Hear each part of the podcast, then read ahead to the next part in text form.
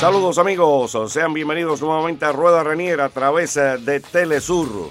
Hoy con muchísimas informaciones de la última semana de los deportistas latinoamericanos. El exaltador de altura cubano Javier Sotomayor, recordista mundial y campeón olímpico de Barcelona 1992, recibió este fin de semana el premio Leyenda de América que otorga Panam Sport.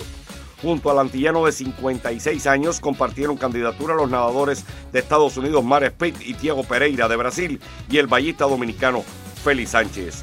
Al recoger el lauro, Sotomayor, seis veces monarca mundial, dos al aire libre y cuatro bajo techo, agradeció a Panam Sport, a su familia, entrenadores y amigos y alegó además que fue para él un gran honor tener en sus manos semejante reconocimiento.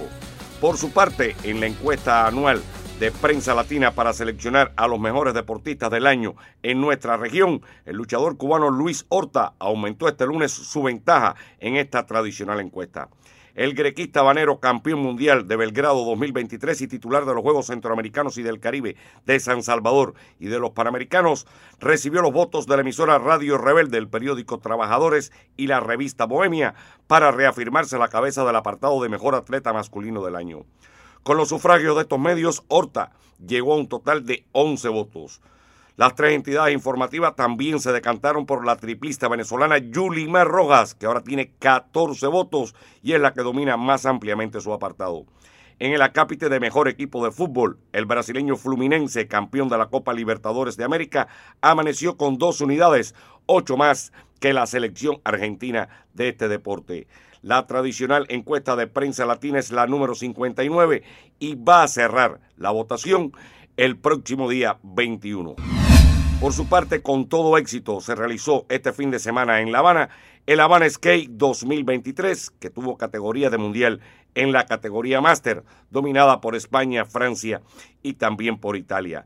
En cuanto al Habana Skate de maratón, la excepcional patinadora colombiana Carol García se llevó la primera posición en el sector femenino.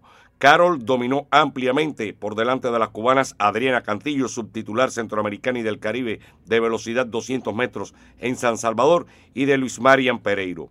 Estoy muy contenta con la medalla de plata, pues Carol es una deportista excepcional, declaró Cantillo a medios de comunicación de la isla.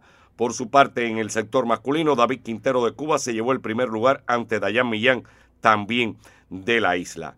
El próximo año es muy probable que La Habana acoja una de las paradas de la Copa del Mundo, pues una de las principales candidatas entre las cuatro ciudades que se disputan ser sede de este certamen, que tendrá cuatro paradas en todo el planeta. Pasando a otras informaciones, también culminó durante el fin de semana el Campeonato Mundial de Clubes de Voleibol y el Perugia de Italia con amplia representación latinoamericana revalidó el título. En este equipo jugaron el opuesto cubano Jesús Herrera y los centrales Flavio Gualberto de Brasil y Sebastián Solé de Argentina. Otros tres jugadores latinoamericanos aparecieron dentro del cuadro de honor del certamen. Nos referimos a los brasileños Marcus, que fue uno de los mejores atacadores receptores, Renan, uno de los mejores centrales, y el líbero Maike, que también es líbero de la selección nacional.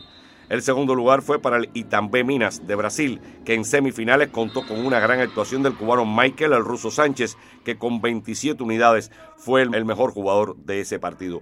Por último, y en el béisbol del Caribe, Osi Guillén regresó a dirigir en el béisbol del Caribe con sus amados tiburones de La Guaira.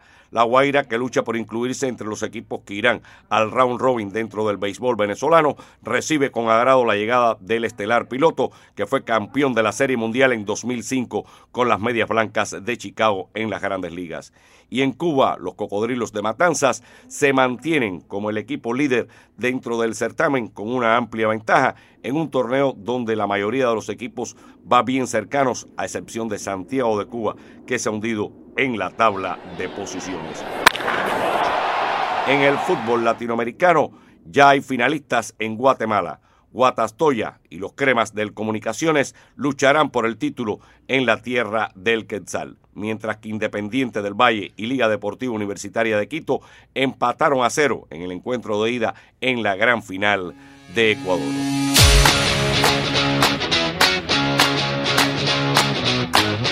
Hasta aquí las informaciones en la jornada de hoy, durante esta semana, a través de Telesur. Recuerden, Telesur es la casa del deporte latinoamericano. Chao, chao, chao.